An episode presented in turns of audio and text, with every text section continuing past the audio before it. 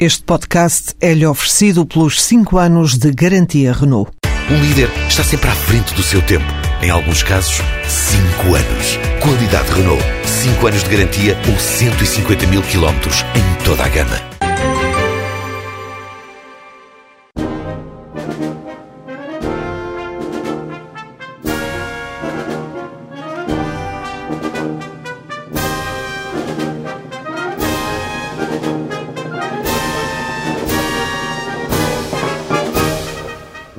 Festa no cais e a banda não deixou mais de tocar.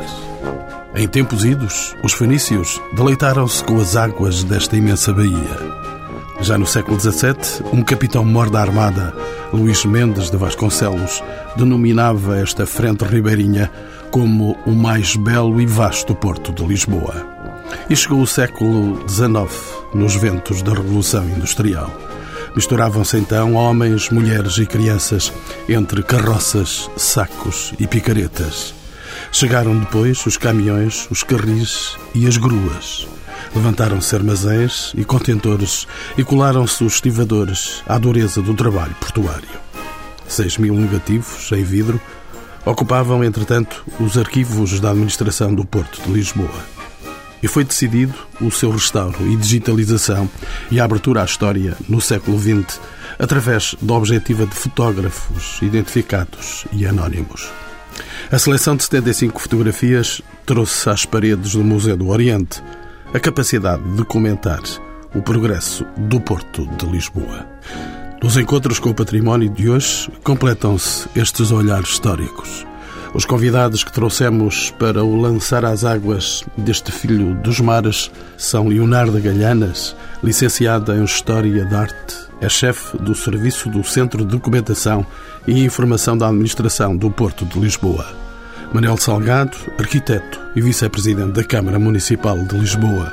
Ana Barata, historiadora da arte, é bibliotecária na Fundação Calusta Gulbenkian. E Luís Pavão, responsável do arquivo de fotografia da Câmara de Lisboa, é o comissário da exposição, a quem pergunto pela identidade desta exposição que está no Museu do Oriente até 27 de maio.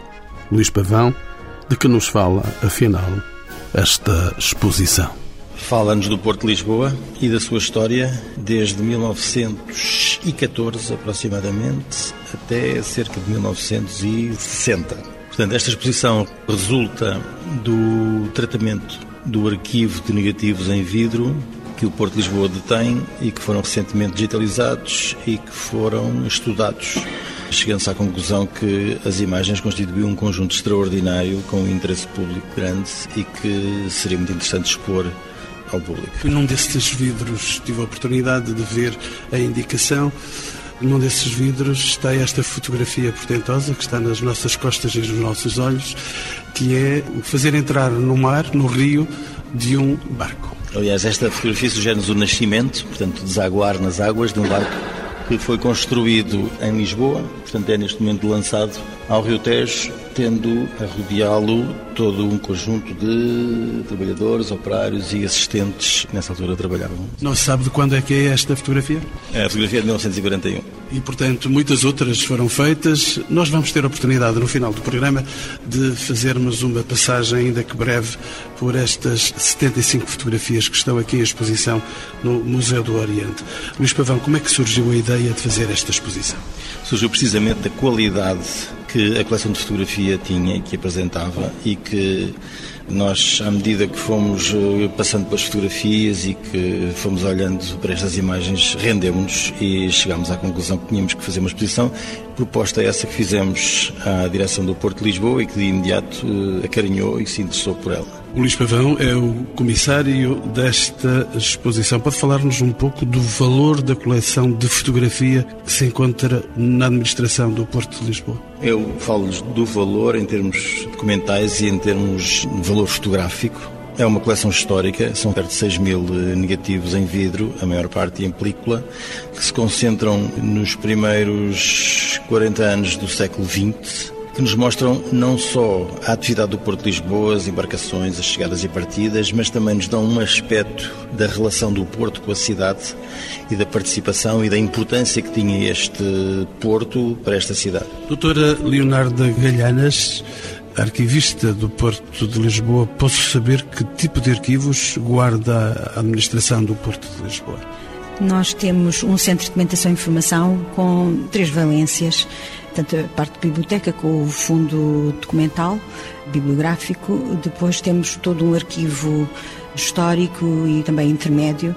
É bastante vasto o arquivo, porque são 100 anos de documentos que praticamente nunca houve qualquer avaliação no sentido de eliminar, portanto nós temos há 100 anos praticamente. Temos também à guarda do Centro de Documentação todo o património móvel, portanto, instrumentos, vários instrumentos científicos, porque o Porto de Lisboa sempre teve vários âmbitos. Tinha laboratórios, o Porto tinha variedíssimas profissões e variedíssimas atividades ligadas ao Porto, que hoje em dia, enfim, são atividades em regime de outsourcing. Na época não acontecia assim, nós tínhamos cozinheiros, tínhamos variedíssimas profissões e, portanto, nós temos um acervo de interesse museológico muito variado. Temos uma coleção extraordinária de, imagino, máquinas de escrever, mas também temos utensílios ligados à atividade marítima portuária, como é óbvio, desde boias, âncoras, enfim, todo o tipo de instrumentos. Temos réplicas, como a que está presente nesta exposição, que é um guindaste muito usado nos anos 30 no Porto de Lisboa. Aliás, está documentadíssimo em todas estas fotografias. Quase não há uma onde não se vejam, de facto, este tipo de guindastres. Os guindastres tiveram uma grande evolução no Porto, desde guindastres a vapor, hidráulicos elétricos, gruas flutuantes, grandes guindastres flutuantes que se chamavam cábrias. Portanto, se não temos já os utensílios completos, temos parte deles em depósito e que futuramente, enfim, quando houver possibilidade de ter um museu, poderemos sempre, ilustrando com as fotografias, expor e mostrar qual era a atividade a que estavam ligados esses objetos. Haveremos de ver então aquilo que parece um pouco escondido dos nossos olhos. Habitualmente penso que isso passa-se comigo, com certeza com outras pessoas. Andamos pelo Porto e quase não o vemos. Às vezes somos surpreendidos pelos grandes paquetes que chegam aqui, os grandes barcos que chegam aqui e afinal há uma outra vida no interior do próprio Porto. Pois, exatamente. Hoje, presentemente, com toda a alteração que houve do trabalho portuário, com a contentorização, realmente já não se encontra o mesmo porto. Porto onde os espaços de uso portuário eram imensos, porque a carga geral havia que ter espaços para descarga de pipas e pipas de resina, torres de pinho, portanto os espaços eram imensos com a contentorização reduziram-se os espaços necessários, não é, para a atividade portuária e, portanto, parece que de facto temos outro porto, mas não deixa de ser um porto animadíssimo e com todo o trabalho inerente à atividade. Simplesmente a mão de obra já não é tão intensa. Temos que ver que na época que estamos a tratar relativamente a esta exposição, tínhamos todo tipo de mulheres e crianças e todo tipo de mão de obra não especializada, que neste momento nos grandes terminais de contentores temos trabalho especializado, não é? É impensável ver determinado tipo de pessoas, escalões etários, como vimos na época, que aliás está aqui presente nas fotografias. Vimos mulheres, vimos a descarga de carvão, vimos eh, como era complicado o trabalho e que todos colaboravam. A zona ribeirinha tinha imensa vida, tinha sons próprios, tinha cheiros próprios. Portanto, era um outro porto, efetivamente. Um outro porto que passa pela imagem agora, passa pelas fotografias. Luís Pavão é o fotógrafo, o comissário desta exposição. São fotógrafos conhecidos aqueles que expõem aqui, aliás, que são expostos aqui? A maior parte das fotografias não conhecemos o autor. Conhecemos o autor de um conjunto inicial de 1916 que era de um funcionário da contabilidade do Porto de Lisboa e que se chamava António Betancourt. Este senhor teve uma encomenda ou fez a recolha fotográfica por seu prazer e entregou em 1917 ao Porto de Lisboa um conjunto de álbuns com as fotografias montadas que mostravam as instalações, os barcos atracados, as atividades, mas sobretudo as instalações e os equipamentos de que o Porto dispunha nessa época. Depois dele temos algumas fotografias que sabemos identificar como sendo de Mário Novaes e penso que das restantes não temos conhecimento do autor. Que são muitas as de autor desconhecido. São a maioria, são quase todas. Portanto, o António Betancourt fotografou apenas em 1916 e 1917. Portanto, são as fotografias mais antigas, talvez seja esse trabalho o ponto de partida para esta coleção que depois o Porto de Lisboa veio a reunir ao longo dos anos. Luís, de que modo é que este espólio contribui ou não para a história da fotografia em Portugal, apesar de desconhecermos os autores? Certamente que este espólio é uma referência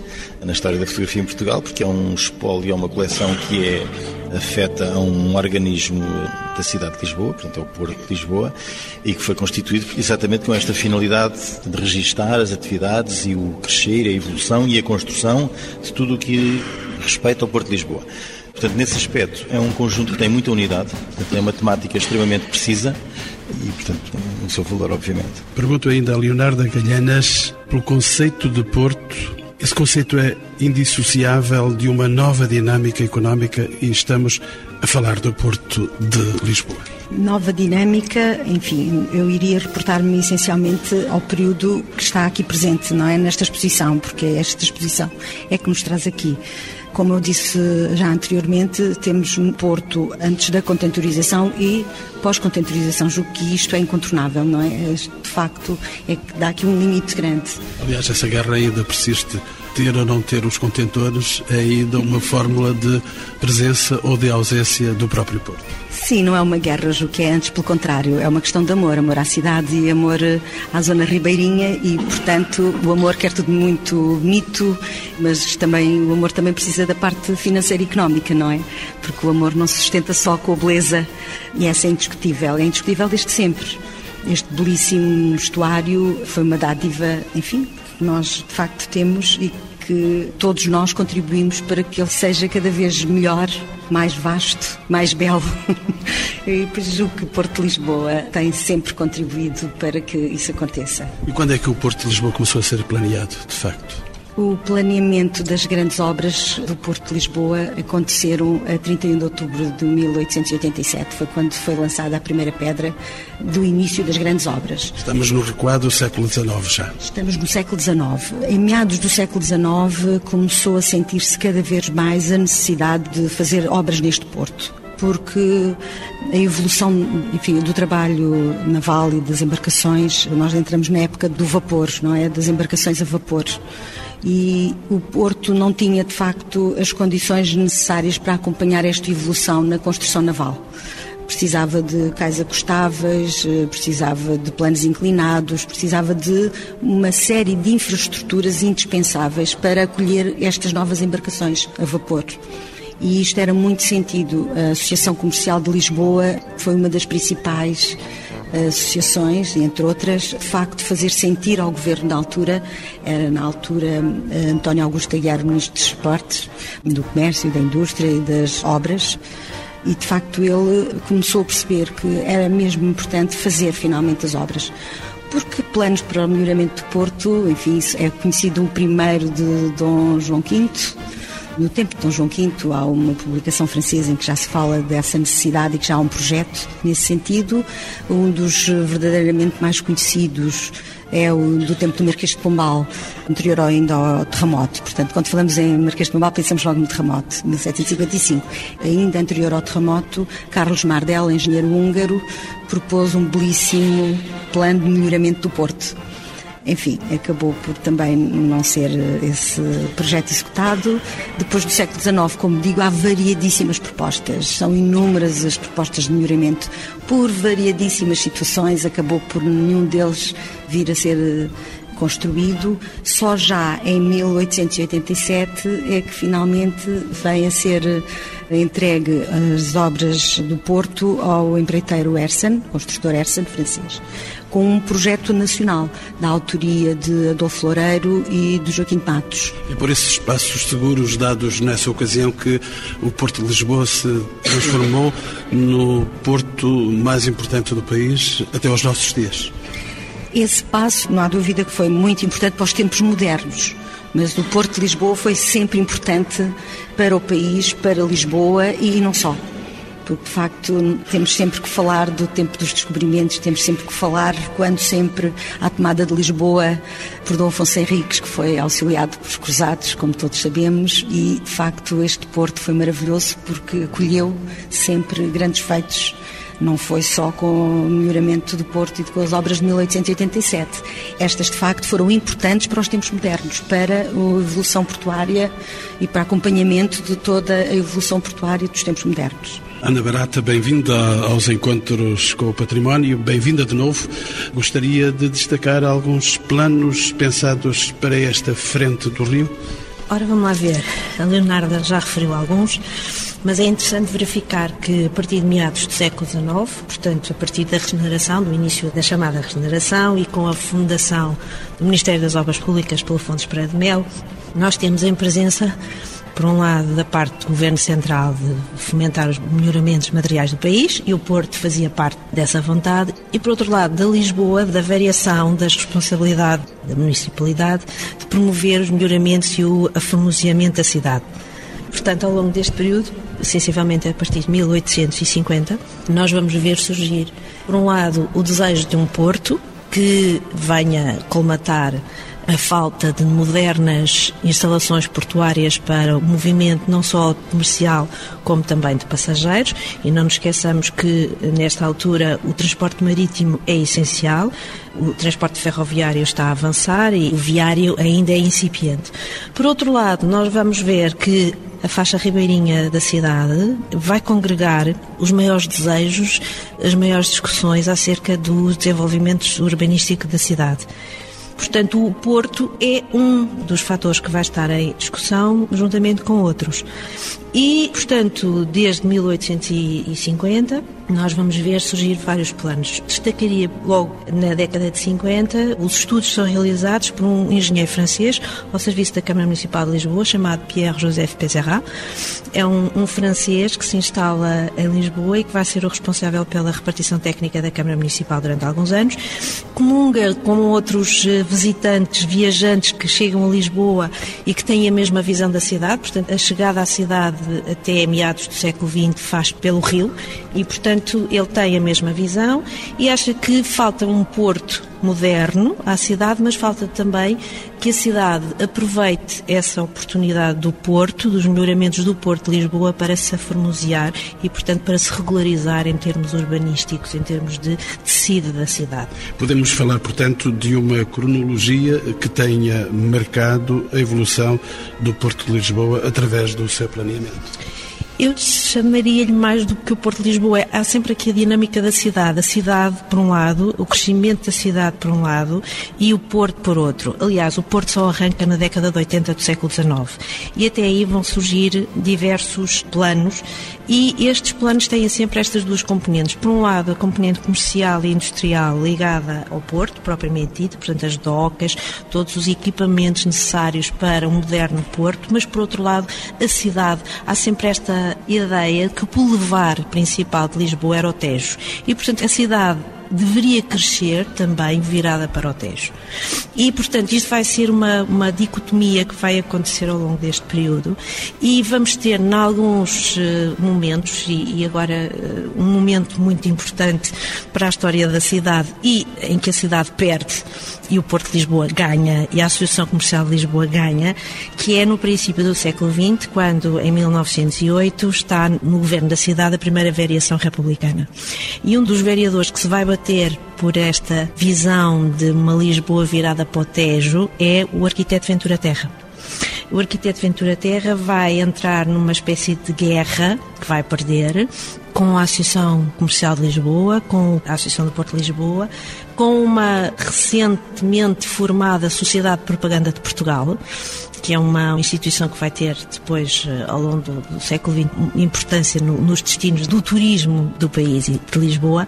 E, portanto, o que ele defende e o que ele vai defender é que o Porto, que entretanto já começou, portanto as, as, obras começam no final da década de 80 do século XIX, mas que haja uma parte da cidade, uma parte que nós podemos dizer que ia entre a Praça do Comércio e Santos, que correspondia ao aterro da Boa Vista, que é a primeira parte do desenvolvimento da cidade ribeirinha, da faixa ribeirinha que vai acontecer é o Aterro da Boa Vista, as obras do Aterro da Boa Vista, que vão ser as primeiras a arrancar e a Câmara Municipal vai estar muito empenhada no Aterro da Boa Vista. E, portanto, o que é que o Ventura Terra queria que acontecesse? Queria que entre a Praça do Comércio, Cais de Sodré e Santos, toda essa zona fosse uma zona destinada ao lazer, à edificação de arquitetura, portanto, uma fachada, uma correnteza arquitetónica de qualidade, com jardins, com espaços onde os lisboetas pudessem usufruir do Tejo. E que a estação de caminhos de ferro, que vai ser construída no Cais Sodré, portanto, a ligação é também desta altura, portanto, e a dinâmica do Porto não pode ser dissociada da ligação do caminho de ferro Lisboa, primeiro a Sintra e depois vai ficar só em Cascais, a ligação, mas, portanto, que a estação, eh, e nesta altura, 1908, ainda não estava construída, portanto, que a estação de caminhos de ferro Lisboa-Cascais fosse construída não onde veio a ser, no Cais Sodré, mas em Santos exatamente para que toda aquela zona fosse qualificada em termos urbanísticos, em termos do aformoseamento da cidade. Ele vai ter diversas discussões, vai dar diversas entrevistas nos órgãos da época, em que ele fala da Lisboa futura e vai perder, portanto, a Sociedade de Propaganda de Portugal, a Associação de Porto de Lisboa, a Associação Comercial de Lisboa, vão dizer que ele é quimérico, que ele é sonhador, que não percebe nada e, portanto, só pensa na parte estética da cidade e esquece os aspectos comerciais que o Porto poderia trazer também para Lisboa. Ana Barata, mas o Porto sobreviveu, apesar de todas essas problemáticas que se levantaram. Sobreviveu o Porto e sobreviveu a cidade. Agora, de que modo? É assim, é, é muito engraçado. Eu, esta investigação, eu nasci em Lisboa, sou uma apaixonada pela, pela cidade onde vivo, onde sempre vivo. Nota-se. E, portanto, e, e estudei este período, sensivelmente, entre meados do século XIX e meados do século XX. E é muito engraçado, por exemplo, outra ideia que começa a surgir nesta altura é Lisboa Cais da Europa. Lisboa é o Cais da Europa. Aliás, tenho um livro com essa é, designação. E é uma designação que começa a surgir em, em artigos da imprensa exatamente nesta época.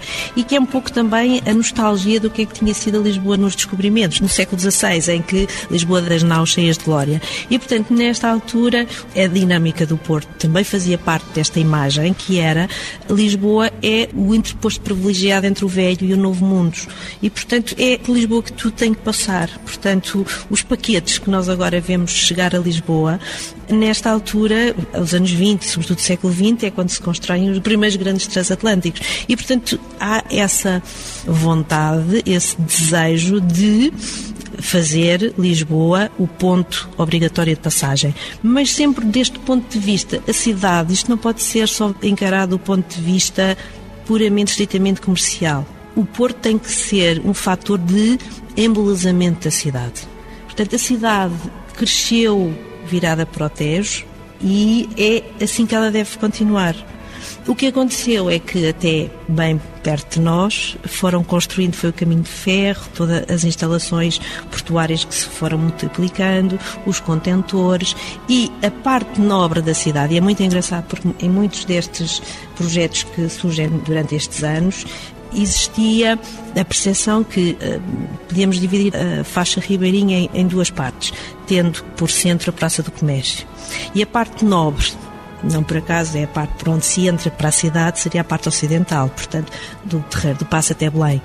E, portanto, a fazer-se o porto, e o porto era imprescindível, era necessário, útil, não havia dúvidas, mas então a parte mais comercial, as docas, as construções dos barcos, as reparações, deveriam ficar na parte oriental uma parte da cidade mais esquecida, menos desenvolvida em termos urbanísticos durante este período e, portanto, para a parte ocidental, então o Boulevard, uma avenida marginal, combreasse a beleza do Tejo, portanto, fazer pela mão do homem aquilo que a natureza já tinha feito. E isto está sempre presente ao longo deste período. E o que que aconteceu? Aconteceu que foram-se construindo sucessivas barreiras.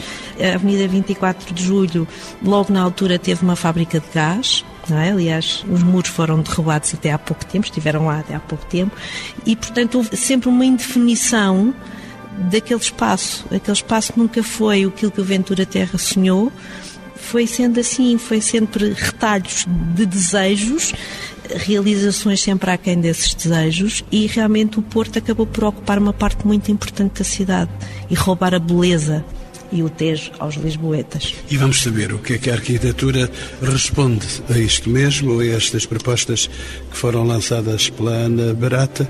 Antes de contactar o Manel Salgado, que é o arquiteto, vice-presidente da Câmara de Lisboa e que acompanha os novos projetos frente ao Rio, eu gostava ainda de saber de Leonardo Galhanas como é que caracteriza hoje o Porto de Lisboa. Quantas docas, Quantos cais, que tipo de edifícios envolvem este espaço? Dê-me um retrato deste espaço que está ocupado e que se chama Porto de Lisboa. Apesar de tudo, de facto, vivemos, não sobrevivemos, vivemos e vivemos. Uh, Faz questão de dizer que vivemos. Vivemos. Vivemos nesta cidade onde sempre estivemos e vivemos com todo o interesse por colaborar com a cidade, estar com a cidade. E o Porto de Lisboa está virado para a cidade as transformações que ocorreram. Nesta altura temos realmente a nossa direção de cruzeiros e recebemos mais cruzeiros do que nunca. Não lhe posso dizer estatisticamente, não vim preparada para falar do tempo atual, mas como todos vimos, ainda há pouco tempo tivemos sete cruzeiros no mesmo dia. Foi uma coisa extraordinária. Portanto, é uma dinâmica maravilhosa, não há quem não goste, quem não se sinta atraída e, enfim, é algo fantástico que é este Porto que traz por esta beleza, por este Porto maravilhoso, com estas condições, vêm aqui realmente estes cruzeiros maravilhosos. Temos docas, portanto, a náutica de recreio, temos a doca de Alcântara, de Santa Amaro, a doca de Belém, doca de Bom Sucesso, docas todas elas maravilhosas e que também estão cheias sempre de embarcações e de gente que nos visita e que vem ter connosco. Temos eh, realmente terminais de contentores, efetivamente, mas o país também é economia e, portanto, ainda há pouco tempo tivemos um problema seríssimo de greves e percebemos, como todos os noticiários relataram, as queixas relativamente à quebra das exportações, portanto, foi um susto enorme. É a prova, precisamos deste porto. Este porto também é realmente a exportação e importação. Não pode deixar de ser. Arquiteto Manuel Salgado, é também, e repetidas vezes aqui foi dito esse adjetivo, é um lugar de beleza. A arquitetura promove a beleza aqui no Porto de Lisboa? Eu acho que sem dúvida que promove a beleza, mas eu gostava de voltar um bocadinho atrás porque penso que foram ditas aqui coisas extremamente importantes. E a primeira que eu queria reforçar é que Lisboa existe porque é um porto, um porto natural, um porto com condições únicas como não há outro em toda esta fachada atlântica até chegar à França, mesmo no norte de Espanha. A cidade veio atrás do rio, é isso? A cidade nasceu porque havia um porto e, portanto, foi-se desenvolvendo. E a história de Lisboa é a história do seu porto. E é curioso que em muitas cidades europeias as cidades têm orgulho do seu porto. Em Marselha, em Barcelona, em Antuérpia, em Hamburgo. E em Lisboa parece que as pessoas têm um bocado de vergonha do porto Quer dizer, o que eu acho completamente errado, porque eu acho que, de facto, se Lisboa não existiria sem Porto, o Porto faz parte da vida da própria cidade. Quer dizer, o Porto tem milénios. Ainda recentemente, numa escavação ali na Praça Dom Luís, quando se pensou que se tinha descoberto apenas uma rampa em madeira construída no século XVI, quando se retiraram as peças, por baixo estava um porto romano. E, portanto, isto mostra bem o que tem sido o acumular de história no nosso Porto. E, portanto, este ADN da cidade de Lisboa, na minha opinião e na opinião que a Câmara defende neste momento, passa exatamente por valorizar o Porto. Agora, tudo ao longo dos séculos vai mudando. Mudou a vida da cidade, mudou a vida das pessoas e mudou a vida do Porto. Como já aqui foi dito, a contentorização teve um impacto enorme na atividade portuária. Mas novas atividades surgiram, porque os transatlânticos, que hoje praticamente já não existem transatlânticos, mas existem os grandes navios de cruzeiros. E este movimento dos navios de cruzeiros tem tido um enorme crescimento nas últimas duas décadas, que tem estado sempre a crescer de uma forma muito consistente. E outro aspecto que tem crescido imenso e que, do ponto de vista da beleza e da utilização da paisagem de Lisboa, que é importantíssima, é a náutica de recreio. Quer dizer, coisa mais extraordinária, por exemplo, chegar um domingo ou um sábado e ver uma quantidade enorme de veleiros eh, velejarem no Tejo já são veleiros diferentes das velhas fragatas, o Tejo já esteve repleto de fragatas, e portanto isto tudo marca a história e a evolução da cidade. Aliás, há aqui um momento que eu acho que é um momento importantíssimo, que é já relativamente recente, quando o Porto deixa de ser o porto de uma capital imperial para passar a ser o porto de uma das capitais europeias. Isto foi o momento em que toda esta frente do Porto, que era um pouco inexpugnável e que não permitia que as pessoas chegassem à margem, começou a romper. Começou a romper, depois veio a contentorização, a carga geral saiu, os produtos petrolíferos saíram e, portanto, o Porto foi se adaptando a uma nova vida. E essa nova vida permitiu um maior acesso das pessoas à margem. Por exemplo, tudo o que vai daqui de Alcântara até Belém, neste momento, o que tem são áreas de náutica de recreio, mas quase tudo são áreas de lazer. Tem-se vindo a alterar significativamente no Aterro de Santos, o antigo Cais do Gás, porque já a atividade portuária desapareceu e, portanto, está num processo de transformação como uma área de lazer tem tido uma reabilitação muito forte entre o Cais de Sodré e Santa Apolónia, onde vai surgir, inclusivamente, perto de Santa Apolónia, o novo terminal de cruzeiros, e teve, nos anos 90, uma enorme transformação que foi a Expo. E, portanto, que foi o primeiro momento em que território que era do Porto de Lisboa foi integrado na cidade são aqueles 4 quilómetros que vão até à Foz do Trancão.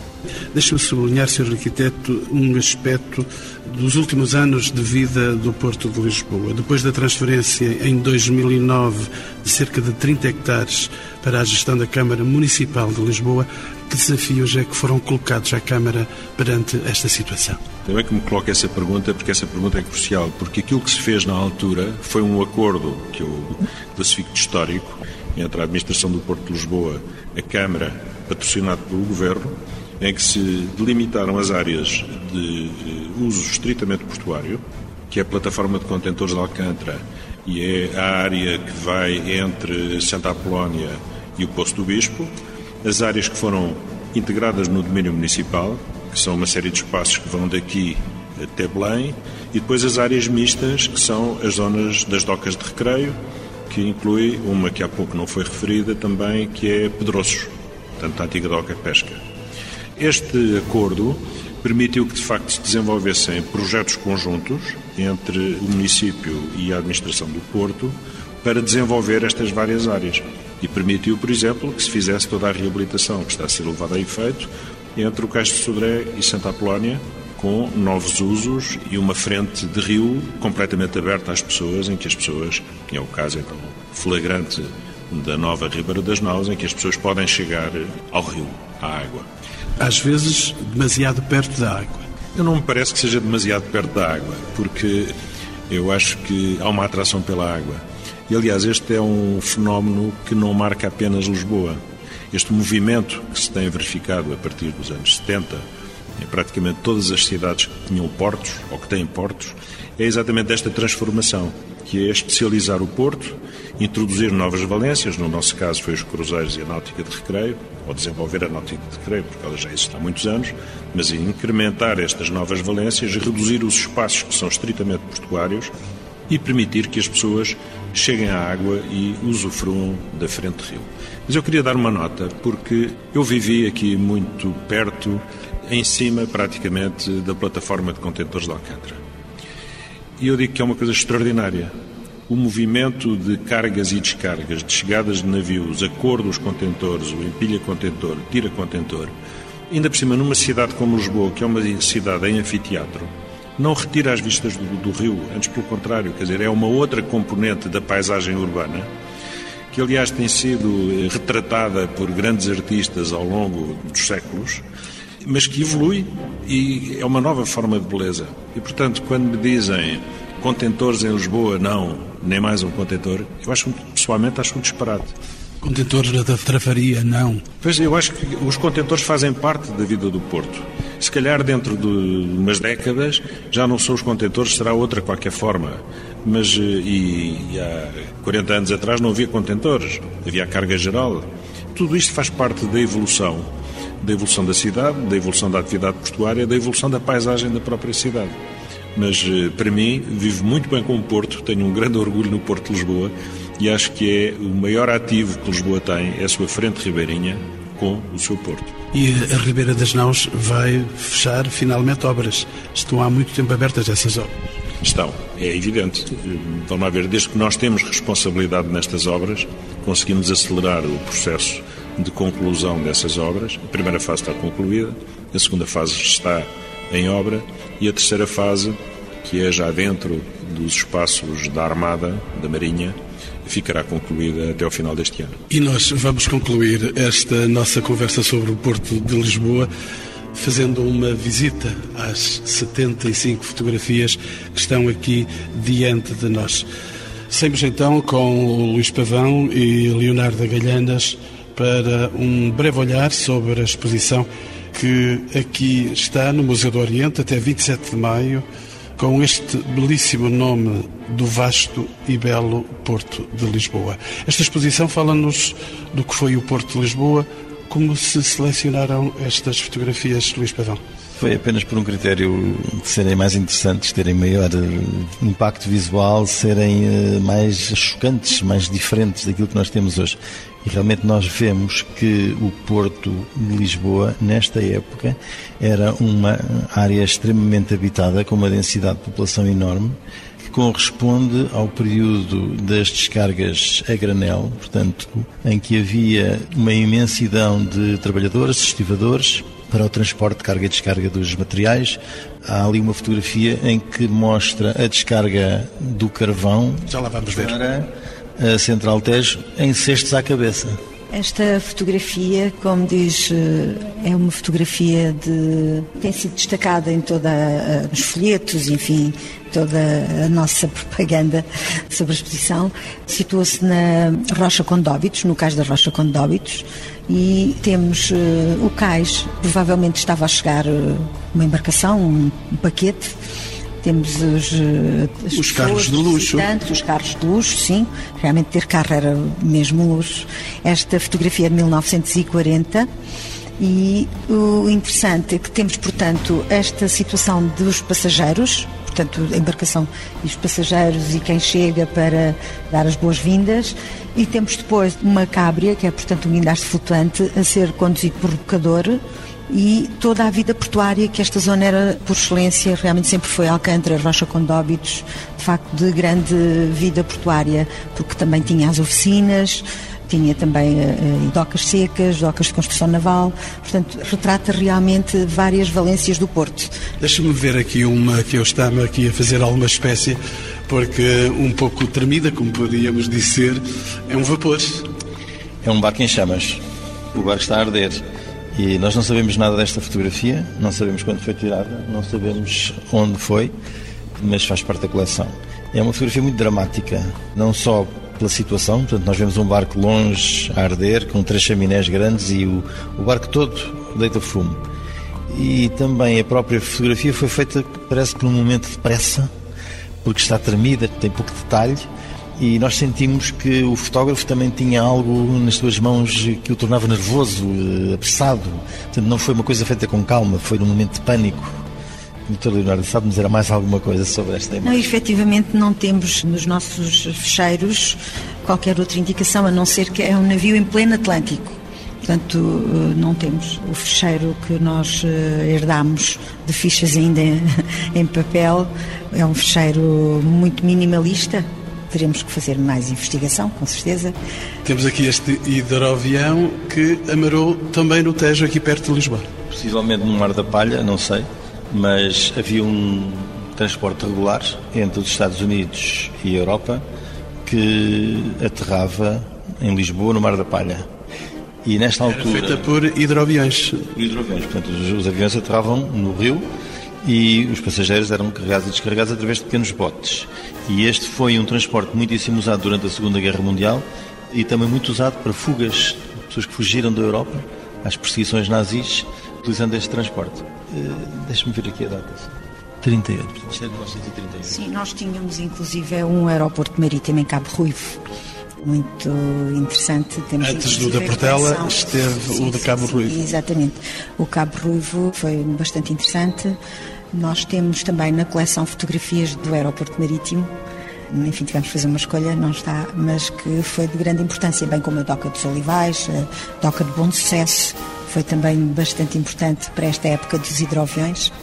Não podemos esquecer eh, a travessia do Atlântico Sul, não é? Gacotinho Sacadura Cabral, de que tanto nos orgulhamos, exatamente com os hidroaviões, foram muito importantes. Eu imagino, pessoalmente, adoraria ver Lisboa, quando, neste tempo, com os hidroaviões a chegarem e a partirem, ter sido e para fecharmos a nossa conversa e o programa, eu volto e regresso àquela imagem que já foi descrita, mas ela está aqui depois de ter sido separada por ser uma imagem de grande expressão. Eu volto outra vez aqui a esta imagem de autor desconhecido, o lançamento do navio Alexandre Silva. Exato, Alexandre Silva era o nome do irmão mais novo de Alfredo da Silva, portanto, o grande dono da CUF e da Sociedade Geral de Transportes. E temos aqui um momento fantástico, porque isto era uma festa, o lançamento de, das embarcações. Era uma festa enorme, porque a cidade vinha em peso. Normalmente estas embarcações eram inclusivamente inauguradas por grandes personalidades que eram convidados e que vinham, e portanto as pessoas vinham ver o lançamento, mas vinham também para ver essas grandes personalidades da política nacional, presidentes da República, ministros que vinham, traziam as esposas, a família, porque depois esta reportagem é constituída por outras fotografias em que se percebe que efetivamente isto era uma enorme festa, o lançamento de navios hotéis, era extraordinário. Hoje haveria festa só se houvesse o lançamento de um qualquer, de quaisquer submarinos. Penso que os submarinos não são nem de perto nem de longe tão bonitos como estas embarcações eram. os paquetes e agora os cruzeiros. Enfim, um submarino é mesmo para ser submerso. não me entusiasma muito.